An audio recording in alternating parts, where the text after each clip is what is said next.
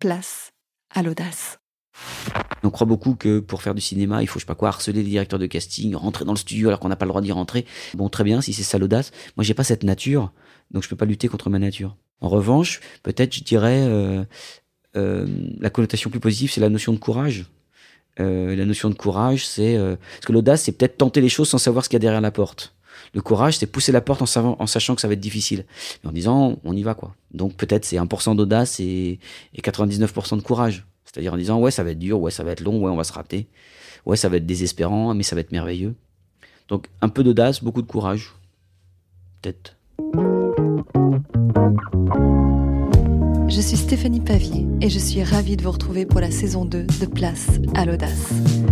La vocation de ce podcast, vous le savez, c'est de mettre en lumière des personnalités du monde artistique, qu'elles soient sous les feux des projecteurs ou qu'elles œuvrent dans l'ombre aux côtés des artistes. Des rencontres en coulisses pour découvrir des parcours étonnants qui nous donnent ou nous redonnent l'envie d'oser. Je vous souhaite à tous et toutes une très bonne écoute. Bonjour et bienvenue dans ce nouvel épisode, j'ai le plaisir de recevoir un interprète, une voix et une plume. Non, il n'y a pas trois personnes derrière ce micro, mais bien un seul et même invité, François Perrache. Bonjour François. Salut. Alors je dis souvent, le, le podcast, c'est un bon prétexte pour euh, provoquer les rencontres. François, tous les deux, on se connaît peu, soyons honnêtes. Ouais. On s'est rencontrés il y a trois jours. Euh, on a déjeuné ensemble juste à côté de l'école euh, de théâtre Claude Mathieu, dans le 18e, où tu enseignes l'interprétation et la fiction radiophonique, notamment. Euh, un champ artistique un peu à part, euh, moi, que je trouve passionnant et, euh, et dont évidemment tu vas nous parler euh, dans cet épisode. Alors je disais, tu es comédien, François, tu es auteur, tu es scénariste, et pourtant au départ, tu as évolué assez loin de la scène artistique puisque tu étais dans la politique. Alors peut-être que la politique est aussi un art, en tout cas une forme de théâtre, si, si on peut dire. Pendant plusieurs années, tu as travaillé au service d'information du gouvernement, le SIG. C'est ça. Ça, hein on dit pas le SIG, hein, on dit Non, le le SIG. Enfin, il y a deux écoles, on dit plutôt SIG. Ouais. Donc dans les coulisses de, de l'hôtel de Matignon et de l'Élysée. Ça peut paraître un peu étonnant comme, euh, comme virage, mais je crois que sans la politique, tu n'aurais peut-être pas rencontré le théâtre. Exactement. On s'est parlé, non? Tu me connais On un s'est un peu euh, parlé, j'avoue. Euh, ouais, oui, euh, je suis arrivé à la, je suis arrivé au théâtre très tard, à 30 ballets. J'avais une vie avant, j'étais ingénieur de formation. Euh, j'ai bossé effectivement dans la com publique, euh, politique, euh, le SIG, qui sont les services de Matignon. J'étais pas dans l'hôtel de Matignon, hein, c'est très grand Matignon. Euh, puis ensuite j'ai fait d'autres trucs. Je suis parti dans le privé, je suis parti ensuite à l'Élysée pendant 18 mois, de la com publique toujours. Euh, et il se trouve que quand j'étais dans les services du Premier ministre euh, au SIG, à côté de là où il y en avait, il y avait nos bureaux, il y avait le conservatoire du 7e arrondissement. Voilà. Et un jour, j'étais, je bossais euh, dans les services avec un collègue de régiment, parce que je suis rentré par mon armée là-bas. Et, Il y avait euh, encore euh, le service militaire. et euh, oui, je suis un vieux, je suis un vieux. Ah J'avais des cheveux à l'époque, c'était il y a 15 kilos. Et euh, ouais, à peu près, malheureusement. Et non, c'est bien de vieillir, c'est pas désagréable. Et non, bref, et j'ai fait donc mon service dans les services du Premier ministre. Et donc j'avais un copain, euh, on bossait, euh, bref, on, on bossait dans le même service. Et il y avait le conservatoire à côté, et je sais qu'il s'intéressait à la musique. Et donc je l'ai inscrit euh, un peu malgré lui euh, en cours de clarinette, je crois. Oui, c'est où il est, je crois, très peu allé. Et en retour, il m'avait dit, toi, tu veux faire quoi comme instrument? Je sais pas trop. Et il m'a proposé un dossier d'inscription en théâtre. Et je me suis retrouvé à aller voir et je suis plus jamais ressorti. Mon premier professeur, c'était, c'est pas le cours du conservatoire, hein, c'était euh, ce que on peut commencer tard. On peut commencer très tard. J'avais. Euh, T'avais quel âge? Eh ben c'est, j'avais, j'avais, j'avais 24 ans quand j'ai vraiment, euh, pour la première fois, euh, mis les pieds sur par un plateau, sur une salle de répétition, cours pour adultes. Un professeur qui s'appelle Jean-Pierre Anné, euh, une association qui s'appelle Entracte, et qui nous a donné le virus vraiment de ce truc-là. J'ai adoré ça. Et donc je continue à bosser en parallèle. Et puis je faisais de plus en plus de, de théâtre en amateur. Donc j'ai fait six ans de théâtre en amateur. Euh, euh, oui, c'est ça. Et puis à un moment j'en ai eu ras-le-bol. Euh, j'ai voulu faire ça en professionnel j'ai fait l'école Claude Mathieu euh, dans le 18e euh, à Paris. Je sais pas si t'as dit la ville. On est à Paris. Oui, pardon, c'est vrai, c'est très, très parisien de ne pas préciser. Et le 18e arrondissement de Paris. De Paris. Voilà.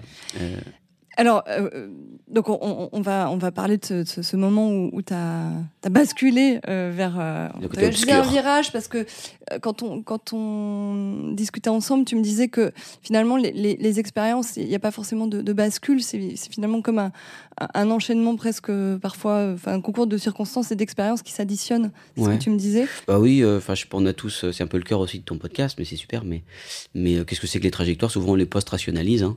J'ai beaucoup réfléchi à ces questions pour des trucs pas artistiques, mais quand j'ai fait, euh, j'ai travaillé sur la biographie de mon grand-père, qui a eu un parcours très chaotique, euh, politiquement, parce qu'il était résistant d'un côté, et puis euh, il s'est retrouvé du côté des salauds à la fin de sa vie. Et une historienne m'avait dit, en fait, euh, voilà, il y a l'illusion biographique. On croit qu'on a des parcours et on se raconte que. Donc je sais pas si j'ai pris un virage pour le théâtre. Peut-être maintenant je me raconte, enfin on espère être à la bonne place, et je me raconte peut-être que non, je me suis réaligné vers. Peut-être au début que j'ai viré, je me suis perdu un peu.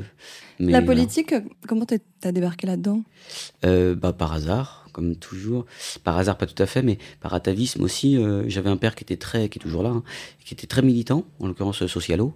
Je m'appelle François à cause de François Mitterrand. Je suis né en 76 mmh. indirectement quoi. Euh, donc j'ai toujours baigné dans cet univers-là qui m'a toujours un peu impressionné. Et puis euh, non, j'allais dire des, des vérités. J'allais dire on fait, on fait toujours les choses pour impressionner son papa et sa maman, mais je sais pas, je vais parler pour moi, on fera ma psychanalyse plus tard. mais en tout cas, j'ai fait des choses un peu pour impressionner mon papa. Mon papa a fait, euh, euh qui est, voilà, qui est un monsieur voilà que, bref, manquait toujours un peu d'attention, quoi. Et, euh, et mon père a fait de la radio euh, quand il était jeune associatif. Je me retrouve à faire de la radio. Il a voulu être euh, travailler dans le secteur politique. Euh, bah, j'ai travaillé dans le secteur politique.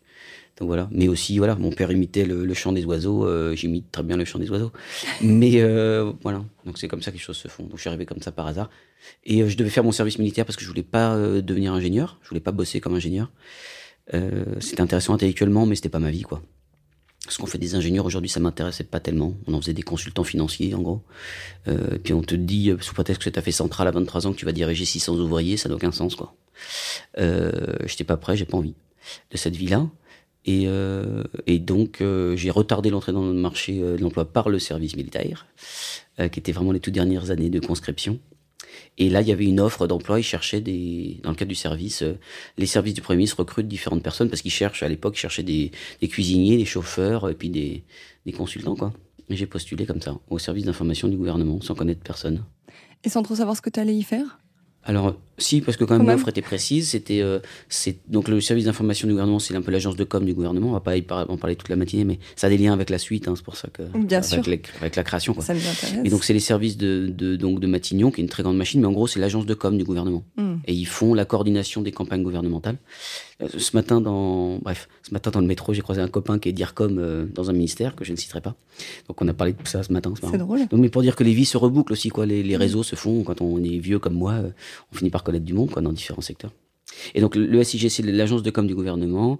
Ils font la coordination et ils font, entre autres choses, de l'analyse d'opinion. Donc ils font tout ce qui est sondage pour le gouvernement et analyse de presse. Et je suis rentré en analyse de presse, donc euh, qui n'était pas du tout mon secteur. C'est plutôt des profils de Sciences Po qui font ça. Euh, et, euh, et, donc je suis rentré dans un département où on nous filait des documentalistes papier à l'époque, nous donnaient des photocopies noir et blanc. Rappelez-vous, photocopie, je sais pas si les gens connaissent le mot. Hein. et, et, donc on nous filait des revues de presse papier qui faisaient entre 30 articles et littéralement 400 articles parfois si c'était des trucs transversaux et un peu longs, thématiques.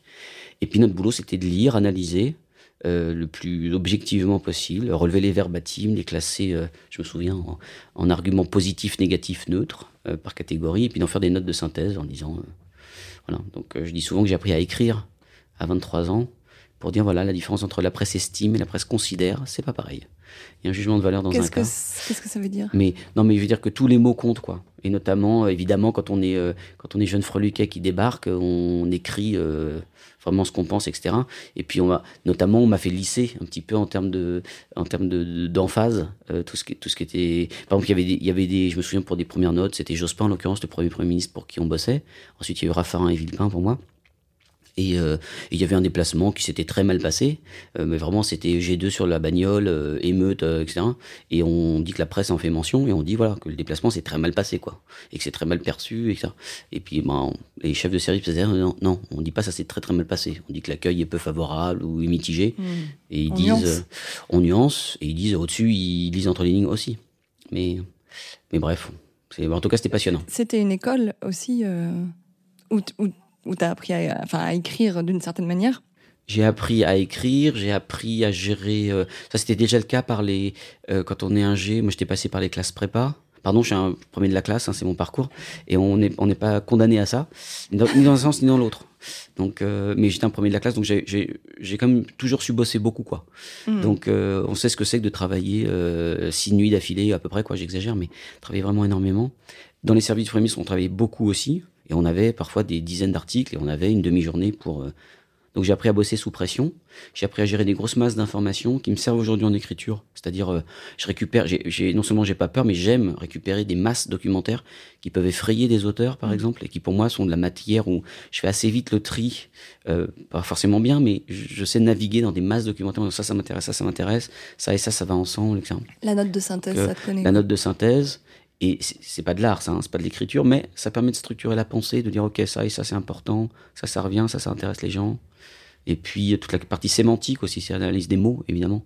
Comprendre quels mots les gens utilisent, quels mots les gens n'utilisent pas. Et, euh, ça, c'est quelque chose qu'on comprend aussi, c'est que, euh, que dans le monde politique aussi, un même émetteur, un personnel politique, il, intervient en tant que politique, en tant que chef de parti, en tant que personne. Et la même personne peut avoir trois niveaux de langue complètement différents en fonction des contextes. Euh, et ça, c'est très important quand on fait l'écriture, je trouve, de dialogue, mm. notamment en radio, on en parlera, mais qu'on parle, on parle plusieurs langues étrangères, et toutes les langues sont des langues étrangères. Donc, il euh, faut maîtriser plusieurs niveaux de langue. Bah, du coup, c'était intéressant qu'on s'arrête quand même sur ce parcours en politique, parce que on voit que déjà, il y a des graines qui ont, qui ont commencé à germer et euh, des compétences en fait que tu vas mettre au profit de ton nouveau statut d'auteur et, et, de scénariste. Tu travailles en tant que consultant. je crois que à, cette époque-là, tu travailles pour l'Elysée euh, quand tu Il y a plusieurs trucs, mais je fais vite. Mais j'étais, agent contractuel de l'État quand j'étais dans les services. Et puis par ailleurs, en parallèle, je, faisais des missions de consultant. Quand j'ai commencé à être comédien, je voulais travailler moins à côté, évidemment. Et donc, euh, j'ai arrêté mes contrats euh, publics et j'ai commencé à faire des contrats privés de consultant. Donc, je travaille pour différents clients, euh, publics, privés. Et comment t'arrivais à, à trouver le temps pour les deux? T'arrivais à, à, à trouver cet équilibre? Bah, Le temps, c'est un élastique, il faut tirer dessus. Et puis j'ai la chance d'être euh, très mauvais coucheur, je dors très mal, euh, je suis très anxieux, donc j'ai une bonne capacité de travail. Euh, j'ai pas d'enfants, donc euh, j'ai pas de. Mes parents sont maintenant sont commencent à être un peu âgés, mais ils sont en bonne santé et autonomes. Donc à part m'occuper de mon nombril et travailler, j'ai rien à faire. Mais c'est des grands choix aussi à faire très en amont. Hein. J'ai des copains, copines qui sont auteurs, autrices, comédiens. Je pense qu'on peut pas être père de famille ou mère de famille à plein temps et pouvoir travailler 14 heures par jour, et c'est très bien où il y a des phases dans la vie. J'ai commencé à faire mon école de théâtre, l'école Claude Mathieu dans le 18e, et il m'arrivait d'avoir pour les plus grands écarts drôles, euh, j'avais des cours de clown le matin et des réunions euh, à l'Élysée l'après-midi. Ça, ça m'est arrivé plusieurs fois, donc c'est assez rigolo.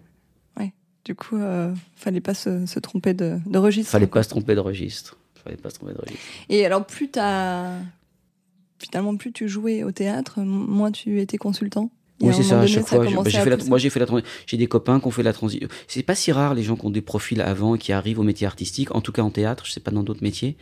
Je pense pas qu'en danse, tu puisses te révéler à 28 ans danseur. J'en sais rien, mais en tout cas, c'est l'image que j'ai. J'en sais rien, je parle sans savoir. Mais en comédien, nous, l'école Claude Mathieu, par exemple, le gros des troupes entre 19 et 22 ans, hein. Euh, mais il y a, euh, je sais pas, euh, 25% ou un petit quart euh, des gens qui, euh, qui ont ouais, 30 ans, voire un peu plus, et qui viennent de, il y a des médecins, il y a des ingénieurs, bah, des gens qui comme nous étaient, euh, étaient bons élèves, qui ont fait les bonnes études, donc scientifiques en France, ce qui est complètement con. Euh, non mais voilà, c'est comme ça. Quand tu es bon élève, euh, je pense que mon profil serait été plutôt Sciences Po par exemple, pour, pour un bon élève. Euh, puis j'ai fait ingénieur parce que c'était plus ouvert. Mais on fait ça, mais on s'aperçoit que c'est pas ça qu'on veut faire. Donc intellectuellement c'est super, mais après voilà, on revient vers des choses. C'est pour ça que je sais pas si on prend un virage ou si on se réaligne quoi. Hmm. Le temps n'est jamais perdu. Hein. Moi j'ai appris à travailler, c'est super. Mais mais donc on peut démarrer, on, on, peut démarrer très tard. Ouais. Qu'est-ce qui te plaisait dans le le fait de, de jouer au théâtre? Parce que tu as commencé par le théâtre, hein, on parlera ouais. de la suite derrière. Mais... Alors là, pour le coup, c'est très animal hein, le, le, le, jeu. C'est-à-dire que, c'est-à-dire que j'ai menti tout à l'heure, mince, on coupera au montage. Euh, mes premières expériences, c'était effectivement pendant mon service militaire, là, à côté, du conservatoire du 7e. Mais j'étais monté une fois sur un plateau pour une soirée de fin d'études à l'école d'ingénieur où j'étais. Et je pense que ça m'avait déjà pas mal plu. Euh, mais c'était une soirée, quoi. Euh, puis complètement arrêté pendant trois ans. Et puis j'ai commencé le conservatoire. Alors dès que j'ai commencé les cours euh, au conservatoire, les cours pour adultes avec Jean-Pierre Anet, euh, par contre j'ai tout de suite eu le virus. Et, Et, mais il y a mille façons de le faire. Mais par exemple, euh, je pense que, et je continue ça, je suis rentré moi au théâtre euh, par le texte, vraiment. Ça reste un goût de la littérature. C'est-à-dire que quand on a carte blanche, qu'on choisit ce qu'on veut faire, moi, ce que j'aimais le plus faire, c'était apprendre et dire des grands poèmes. Voilà, je me souviens très bien de d'avoir puis passer des caps aussi euh, euh, qui sont un peu des questions quand on n'a pas l'habitude euh, la question de la mémorisation pour les comédiens comment vous faites pour apprendre tout ce texte euh, mais je me souviens très bien d'avoir passé le cap de de la mort du loup d'Alfred de Vigny qui fait je sais plus 120 vers et puis le crapaud de Victor Hugo qui fait 250 vers. Et c'était plutôt ça mon entrée. Et donc mais là pour le coup c'est très animal quoi. Si on se dit que mais je Pourquoi crois animal? Parce, parce que c'est tout à fait irrationnel de, de faire ce choix-là professionnel. Je veux dire, je suis un enfant de bourgeois, j'ai fait des études supérieures, je, déteste les choses qui sont incertaines. Euh, et je monte sur un plateau de théâtre où euh, on est à poil, symboliquement, euh, où on est en fragilité. Les gens qui connaissent pas le métier pensent qu'on fait ce métier pour se montrer, on fait ce métier pour se cacher, en fait, évidemment. Hein. Donc, euh, mais c'est très très bizarre, quoi. Et pourtant, c'est on a envie de mourir et puis on a envie d'y aller, mais c'est pas une improvisatrice que je vais apprendre ça. enfin, je crois. Euh, c'est vrai. Et donc ouais, c'est animal. Je sais pas. C'est euh, c'est impossible d'y être, euh, mais c'est irrépressible de ne pas y aller. Donc euh, instinctif presque. Ouais, ouais. Et puis hmm. c'est tellement, enfin c'est, enfin, littéralement c'est ma vie. Donc moi, je, je veux dire, j'y pense tout le temps, mais pour les choses fondamentales, on est quelqu'un d'autre. Euh, enfin, on peut avoir plein de vies. Tu vois, j'ai dit tout à l'heure, on n'a qu'une vie, il faut en avoir plusieurs, qu'une phrase que je dis de temps en temps, mais que je pense profondément. Quand j'étais petit, je disais, je veux faire autre chose. Ben, on fait un métier où on fait autre chose tout le temps. On est, on est, on se dégage de ce corps que j'aime pas beaucoup, euh, de, de ce visage, de cette personnalité. On, et on peut avoir plusieurs vies. Et ça, mmh. c'est. Et, vivre dans d'autres époques aussi. On vit dans d'autres époques. Et euh, pour ma part, mais le stand-up, c'est autre chose. Hein, qui, le enfin, je je connais pas, mais des gens qui sont interprètes, auteurs, en fait, par exemple c'est pas trop ma cam. Euh, C'est-à-dire que moi, ce que je préfère, en tout cas, c'est interpréter euh, des grands textes, des grands auteurs, des grandes autrices. Et euh, ce qu'on est, c'est quand même tellement mieux d'être dans la tête de Victor Hugo que dans la tête de François, quoi. C'est quand même vachement plus intéressant. Mm. Et le, le, théâtre permet, et ça suffit de faire une vie. Enfin, je veux dire, j'ai pas fait le tour. Hein. J'ai mm. pas fait le tour. il y a du coup cette rencontre avec le théâtre, mais il y a aussi le théâtre qui va venir rencontrer la radio. Ouais. Parce que je disais que tu, euh, voilà, aujourd'hui tu, tu, travailles beaucoup en, en, radio, en tout cas sur de la fiction radiophonique, qui est quand même une niche euh, dans euh, l'acting et dans le et l'écriture. Peut-être prendre le temps d'expliquer en deux secondes ce que c'est que la fiction radio, s'il y a plein de gens qui connaissent pas. Mais en gros, la fiction radio, ça va dire que c'est c'est des écritures de fiction, donc de type de théâtre et ou scénario télé par exemple, mais qui sont spécifiquement écrites pour être euh, pour être jouées et diffusées exclusivement en son. Donc il y a que du son. Quoi. Donc en gros, c'est pour aller vite, euh, c'est du théâtre pour les oreilles ou du cinéma pour les oreilles. Et les meilleures d'entre elles, celles qu'on préfère, c'est choses qui sont ni du théâtre ni du cinéma, qui sont vraiment écrites pour les oreilles, c'est-à-dire que qui sont conçues de manière très sonore. C'est un art qui, c'est un jeune art vieux. Ça, ça a plus de 100 ans. Euh, il y a des débats, mais en gros autour de 1920, quoi, les premières ça a été un moment ringard, hein, longtemps, dans les années 50, 60, 70, ce qu'on appelait des dramatiques euh, Radio France. Donc, euh, tu fais très on, bien la voix. On pourrait en parler, euh, on pourrait en parler longtemps. Euh, non, non, mais il y a des enjeux de, de justesse dans le jeu, c'est très particulier. On, on, pourra, on, va sans doute s'expliquer un peu pourquoi, mais donc ça a été longtemps ringard. Et puis par contre, depuis en gros 15 ans, 20 ans, avec l'avènement technologique aussi et du podcast, par contre, il y a eu vraiment un renouveau complet des techniques d'enregistrement, donc des techniques d'écriture, de diffusion, etc. Et on est passé d'un peu du théâtre pour la radio, un peu euh, parfois génial hein, et parfois pesant. Il y, a des, il y, a des, séries géniales des années 50, très drôles. Euh, et puis il y a des choses un peu chiantes, hein, pour, il y a des choses comme elles sont, pour nos oreilles actuelles. Euh, mais euh, avec les outils de nos téléphones, et choses comme ça, maintenant on peut fabriquer de la fiction radio, on peut enregistrer très facilement. Et puis le fait que ce soit hors antenne maintenant, c'est plus diffusé à l'antenne, mais c'est disponible en podcast, etc. On se libère aussi des, pardon, on se libère aussi des, formats. Et donc, euh, ça a complètement renouvelé euh, les auteurs, les autrices, les réalisateurs, etc. Et donc, maintenant, c'est un espace de liberté qui est, qui est vraiment génial.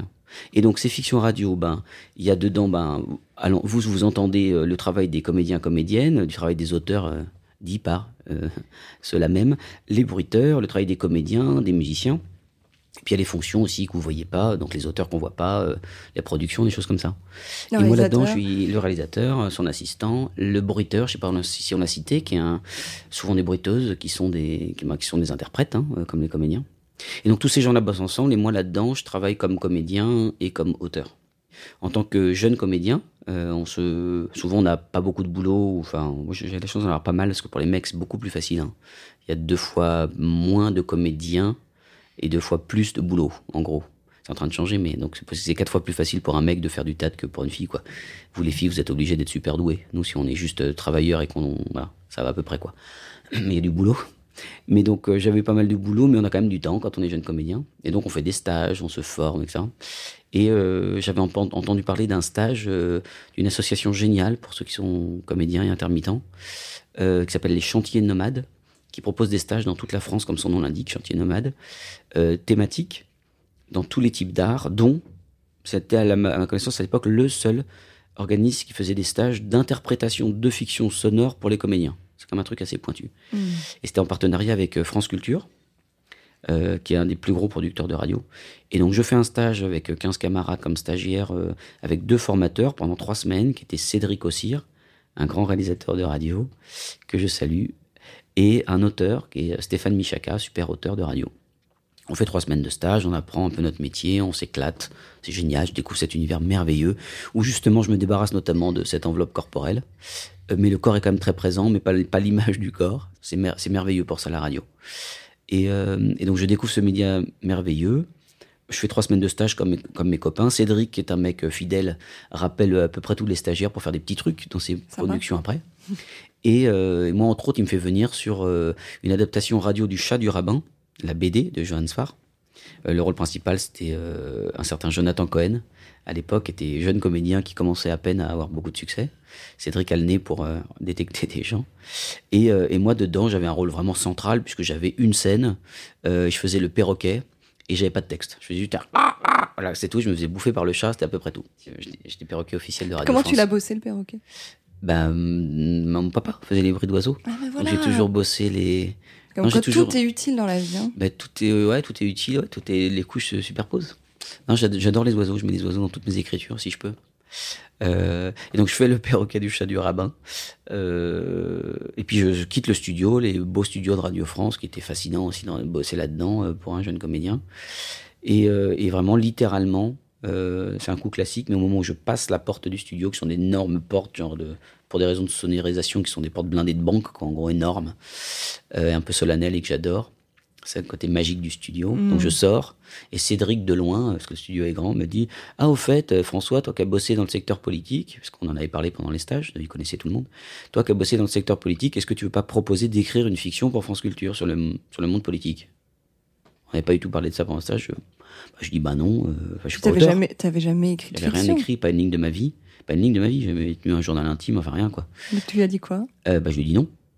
Je lui ai dit, je suis pas auteur. Euh, il m'a dit, si, tu devrais. Je dis non. Il m'a dit, si. Je dis, bon, d'accord. Et comme je suis bon élève, j'ai quand même réfléchi. J'ai dit, merde, quelqu'un qui connaît la radio, que je que j'admire, pense que je peux peut-être faire quelque chose. Il décèle ça chez toi? Un peu d'audace. Essayons. Euh, non, mais faut, faut, j'aurais pas imaginé ça. Mm. Et puis, euh, et puis, propose. Ça coûte rien d'aller voir. Enfin, essayons. C'était que du travail. Et donc, j'ai fait en bon élève, parce qu'on est bon élève. J'ai travaillé. Et donc, j'ai envoyé à Cédric, euh, je sais pas, un mois et demi euh, plus tard, j'ai envoyé un, un projet de série audio, parce qu'il m'avait dit fais ce que tu veux comme format. Alors je savais pas, donc j'ai fait le plus compliqué. Maintenant je sais que c'est le plus compliqué. J'ai proposé 5 épisodes de 30 minutes, puisque c'était un des formats possibles à l'époque. 5 fois 30 minutes. La case du, du lundi au vendredi de 20h30 à 21h. Il fallait écrire 5 épisodes de 30 minutes. J'ai dit bon, ok, go. Donc j'ai écrit un pilote de 30 minutes, et puis un séquencier, un, voilà, euh, de, de- des 5 autres épisodes. Et de quoi t'es parti? Parce que t'avais jamais fait ça? J'avais jamais fait ça.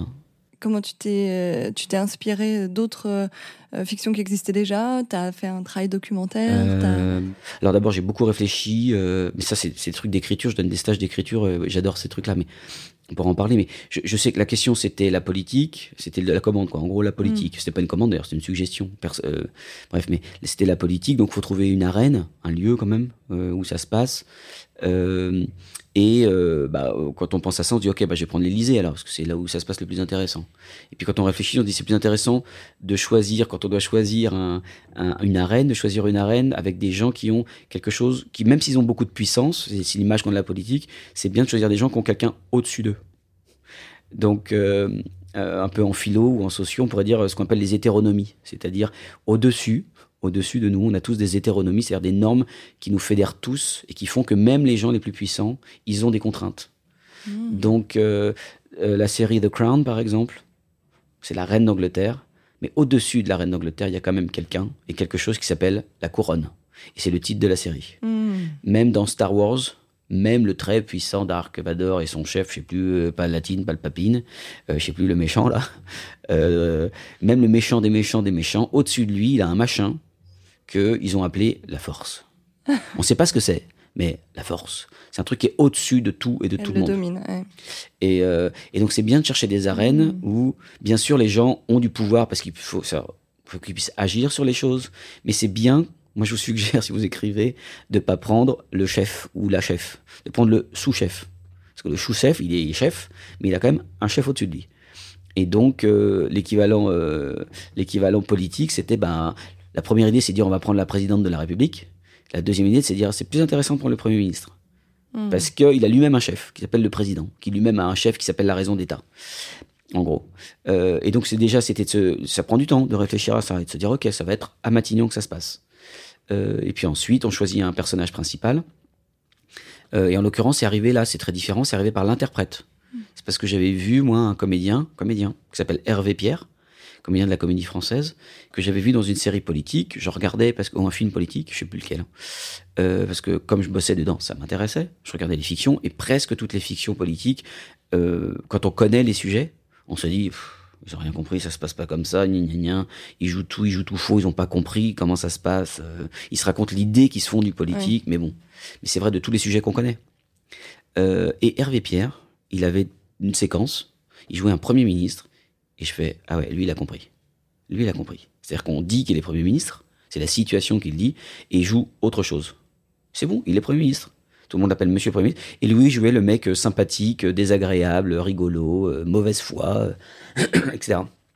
Et donc, j'ai tout écrit en pensant à Hervé Pierre, que je connaissais pas. Hein. Donc, j'ai tout écrit en pensant à ce mec, à son énergie, à ce qu'il dégageait, etc. On crée une situation, j'ai pensé fiction, donc j'ai pris un truc, je me suis dit, bah, il faut une situation un peu dingue. Donc la saison, enfin je savais pas que c'était une saison 1, hein. je pensais faire un unitaire de 5 épisodes. Et puis c'est un premier ministre qui se réveille en pleine nuit et qui apprend que son ministre, euh, que son ministre de la santé a été enlevé pendant un voyage personnel en vacances euh, au Botswana. Euh, pourquoi le Botswana? Parce que c'est un pays qu'on connaissait mal et que en recherchant le documentaire, c'était ta question, mmh. chercher un pays d'Afrique, un truc un peu loin, mais qui soit sur le, j'avais besoin techniquement que ce soit sur le même fuseau horaire pour des raisons de chronologie et de narration.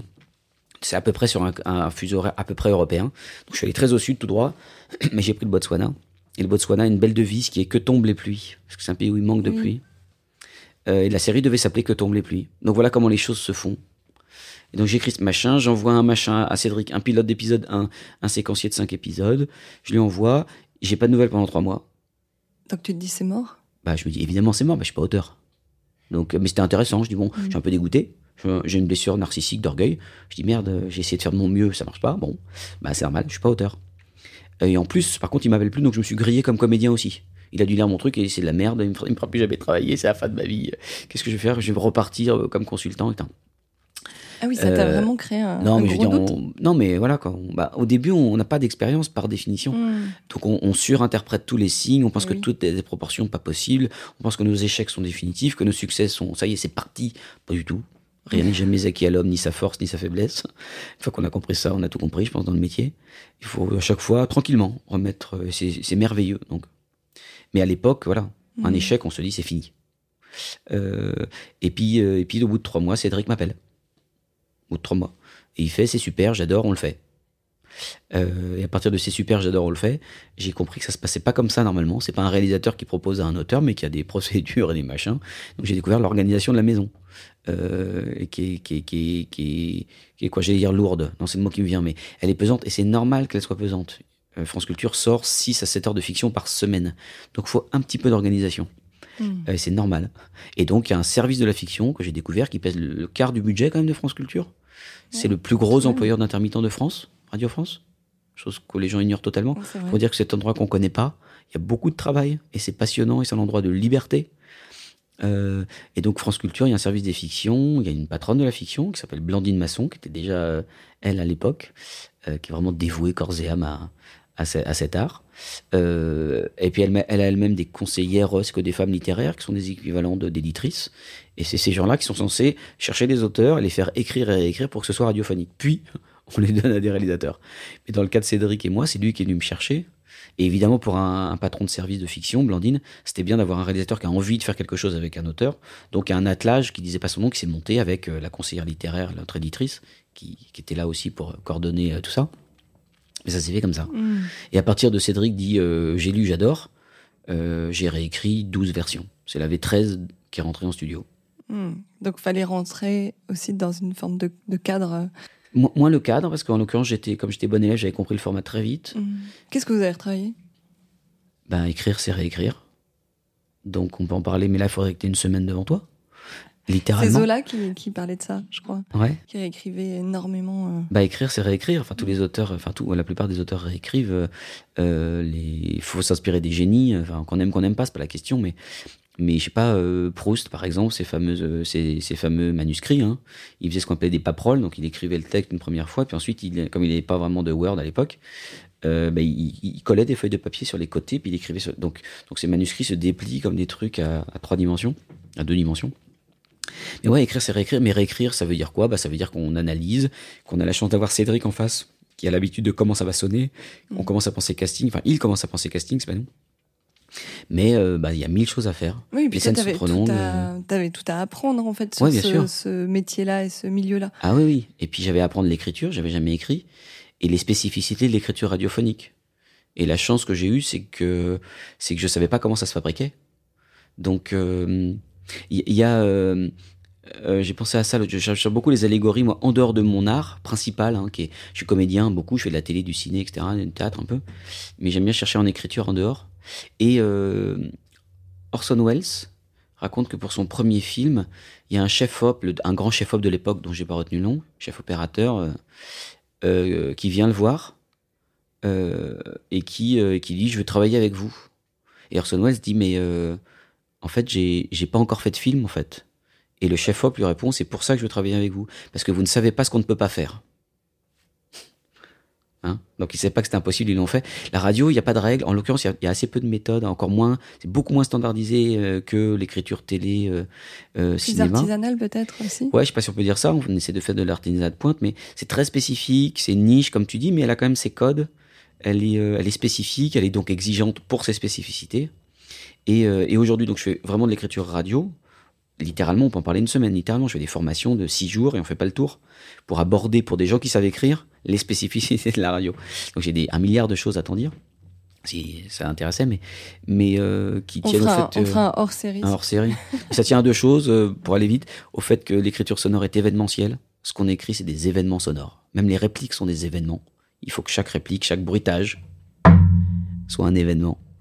Et une réplique, c'est un événement dans sa forme, dans son contenu. Et puis, euh, et puis le truc un peu, pour moi, fondamental de la radio, c'est le côté euh, elliptique.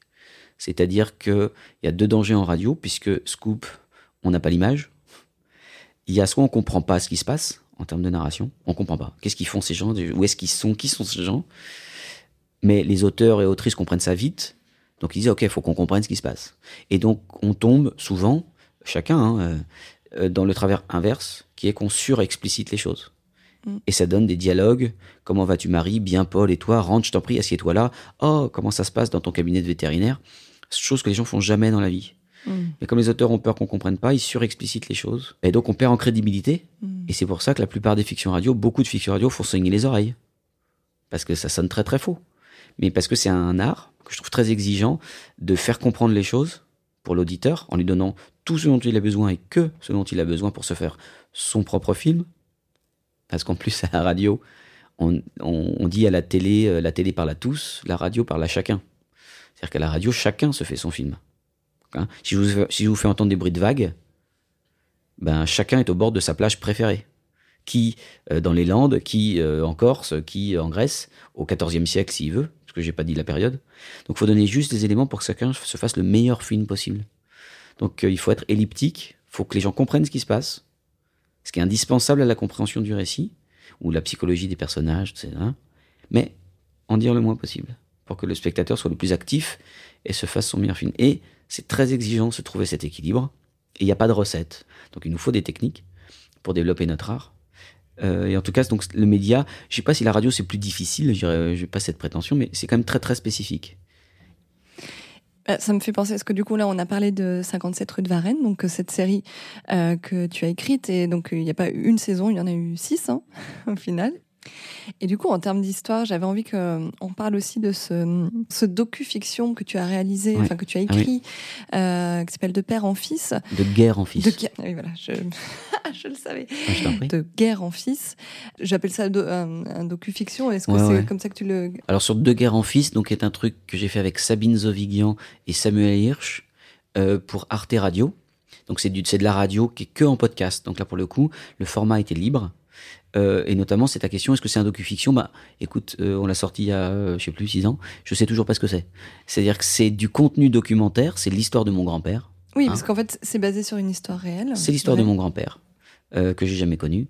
Et par contre, c'est que des outils de fiction en termes de narration. Donc tout est joué, tout est écrit. Quand il y a des scènes, elles sont rejouées et on dit que c'est joué par des acteurs. Donc c'est vraiment des outils de fiction au service d'un contenu documentaire. Donc c'est pas tout à fait. Donc euh, c'est de l'écriture radio, mais c'est pas comme 57 rue de Varennes qui est du feuilleton politique radio. 57 rue de Varennes, c'est à la radio, mais ça pour faire une série télé. D'ailleurs, souvent on nous le dit, quoi.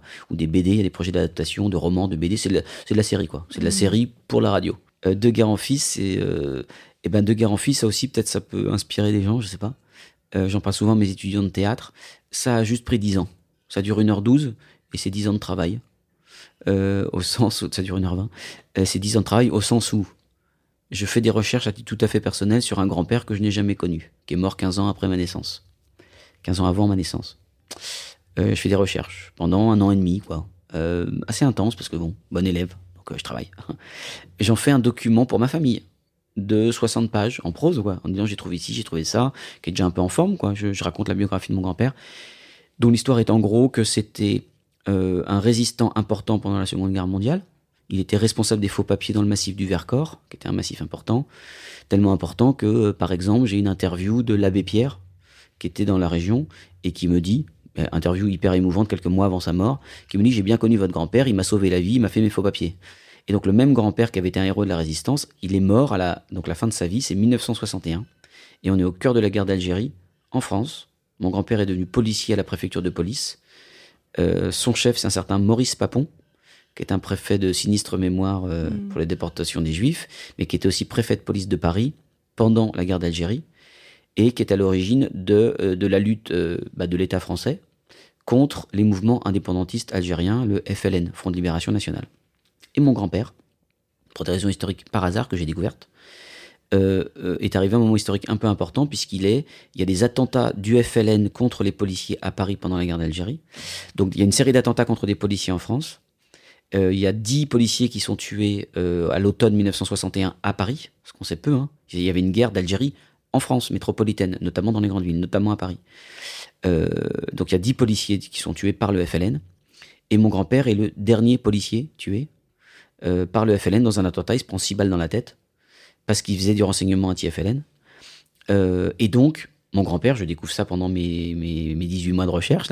Bah, il fait la une du Parisien, il fait la une du Figaro, enfin, il fait la une de toute la presse. Le Figaro titre Le mort de trop, etc.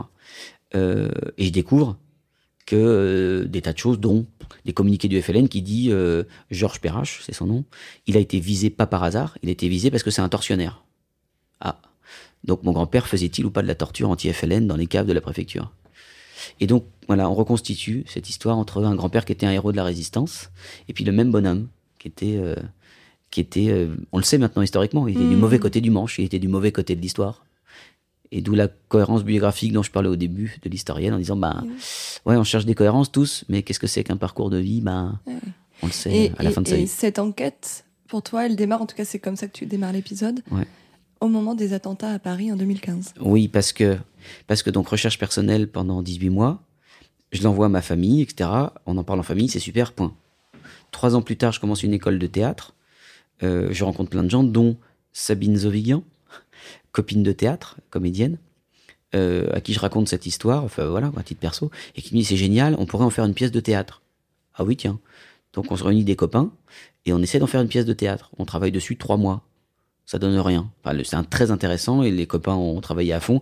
Ils n'étaient pas rémunérés non plus. On était des jeunes mm. étudiants, c'est compliqué de s'impliquer. J'avais rien écrit, c'était pas pour le théâtre. Euh, on était trop jeunes. On était trop jeunes. La matière était pas mal, mais c'était pas le bon moment. Mm. C'était pas le bon dispositif. Mais le travail n'est pas perdu. On fait ça, ça donne rien, ça s'arrête. Cinq ans plus tard, c'est-à-dire euh, cinq ans plus tard, il y a les attentats de novembre 2015. Et entre-temps, pendant les cinq ans, il y a eu moi qui a écrit 57 rue de Varennes pour France Culture. Euh, qui a eu des prix, donc c'est diffusé à la SACD. Donc il y a un mec que je connais pas qui s'appelle Sylvain Gir, patron d'Arte Radio, euh, qui me dit ah c'est super ce que tu as fait sur 57. Si tu as un projet un jour, viens nous voir. Bah non, j'ai fait ça, c'est tout quoi. Euh, je vais peut-être faire une saison 2, mais j'ai pas de projet pour vous. Voilà. Parallèlement, Sabine Zovigian, copine de théâtre, avait commencé à travailler comme réalisatrice pour Arte Radio. Elle avait fait des contes pour enfants pour Arte Radio, donc elle connaissait Arte Radio. Je connaissais Sabine. Et puis arrivent les attentats de novembre 2015 durant lesquels, par hasard, mon copain et moi, euh, on, a absolument voulu déjeuner euh, au Petit Cambodge. On voulait dîner, au Petit Cambodge. On sortait du théâtre. Euh, et puis, on était avec une copine, on sortait du théâtre. On voulait vraiment dîner en terrasse, il faisait beau ce soir-là, rappelez-vous. Très beau. Et on voulait une table. Sauf qu'on était trois et qu'il n'y avait plus qu'une table pour deux. Donc on n'a pas eu cette putain de table au Petit Cambodge. On était dégoûtés. On est là à 50 mètres au café Clochette à côté. Et, et donc ce soir-là, euh, moi j'ai rien vu. Par contre, on a entendu les calaches. Puis on a vu arriver les pompiers avec des choses très étonnantes, les pompiers qui arrivaient mais avec les, les, gyrophares mais sans le son, très bizarre.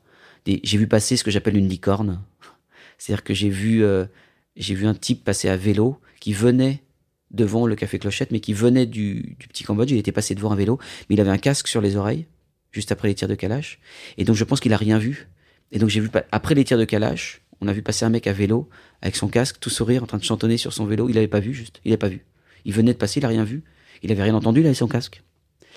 Euh, donc j'ai été un peu trauma par, euh, mais comme tous les Parisiens, hein, euh, j'étais un peu trauma par cette soirée.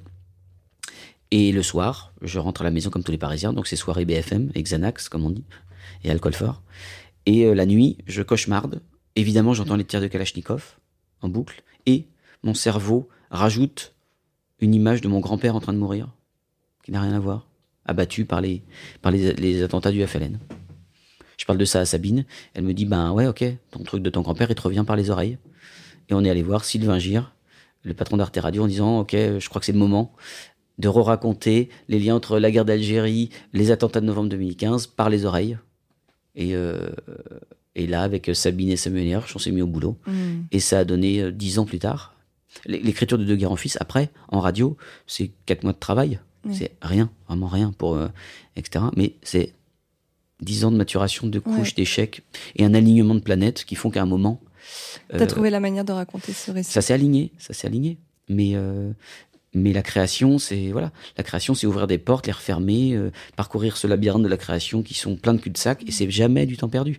En écriture, concrètement, je jette la moitié de ce que j'écris. Ce que vous entendez, euh, j'en ai écrit deux fois plus, mais c'est pas perdu. Ce que j'appelle d'ailleurs le chutier, je vais piocher dedans d'ailleurs.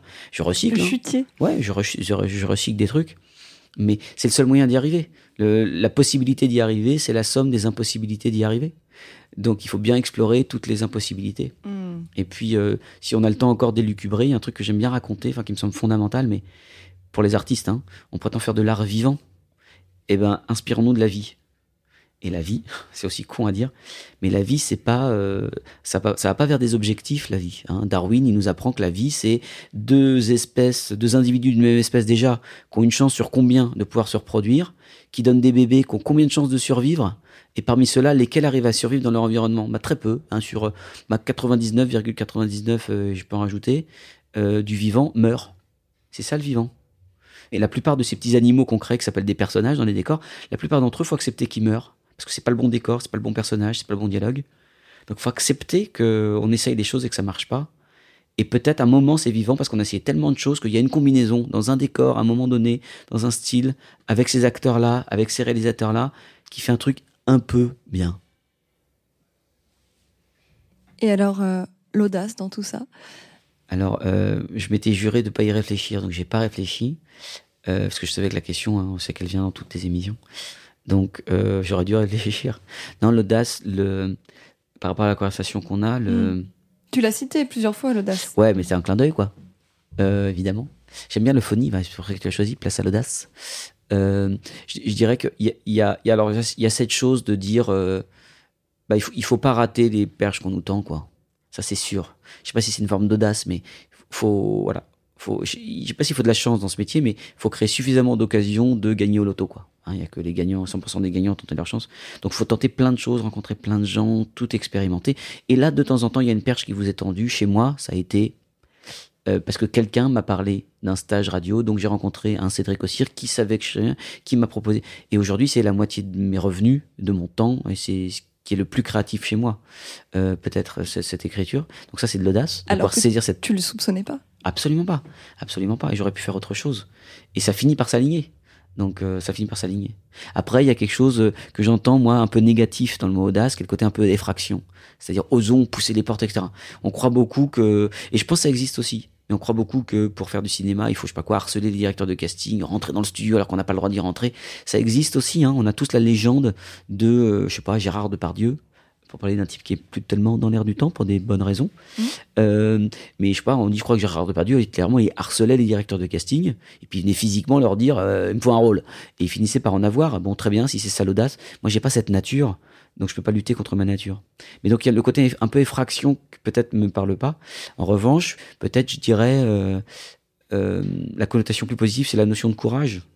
La notion de courage, c'est parce que l'audace, c'est peut-être tenter les choses sans savoir ce qu'il y a derrière la porte. Le courage, c'est pousser la porte en, sachant que ça va être difficile. Et en disant, on y va quoi. Donc peut-être c'est 1% d'audace et, et 99% de courage. C'est-à-dire en disant, ouais, ça va être dur, ouais, ça va être long, ouais, on va se rater. Ouais, ça va être désespérant, mais ça va être merveilleux. Donc un peu d'audace, beaucoup de courage. Peut-être. C'est une très bonne définition. C'est la tienne en tout cas. Bah, merci, merci beaucoup euh, merci à toi, François pour ce, partage euh, passionnant et, euh, et puis bah, ça nous a fait aussi rentrer dans ce, dans ce double milieu qui est moi personnellement je connaissais peu, c'est-à-dire la politique et le monde de la radio. Euh, j'espère que vous écouterez peut-être différemment les fictions euh, radiophoniques ou les podcasts. En tout cas, euh, aussi de penser à tous ces métiers, toutes ces personnes qui, contribuent à cette, création collective, parce qu'on n'est jamais tout seul derrière, un micro. Moi-même, je suis pas toute seule. J'ai aussi, j'en profite pour faire un petit coucou à mon ingé son, Clément Barda, qui m'a aussi beaucoup nourri et appris sur l'importance du son et de l'expérience qu'on propose. J'espère que tu as passé un bon moment, François. Oui, oui. Je regrette toutes les sottises que j'ai dites, mais j'ai passé un très eh bon ben, on coupera. Oui. Non, non, faut pas. j'ai passé un très bon moment en ta compagnie. Euh, bah, j'espère que cet épisode vous aura redonné l'envie d'oser ou donné l'envie d'oser et de suivre surtout votre trajectoire, puisque à chacun sa trajectoire. Si vous avez aimé cet épisode, n'hésitez pas à nous, nous, le faire savoir en laissant des petits commentaires, ça fait toujours plaisir, ou des petites étoiles, on aime bien aussi. Vous pouvez également vous inscrire à la newsletter euh, pour vous tenir au courant des actus de mes invités et aussi découvrir les coulisses du podcast parce que j'aime bien raconter les à côté. Et puis bah voilà, moi je vous retrouve le mois prochain avec un nouvel invité que je ne connais pas encore. C'est aussi la magie de ce podcast, c'est que ça se fait au fil des rencontres. Merci encore François et puis à très bientôt. Merci Stéphanie.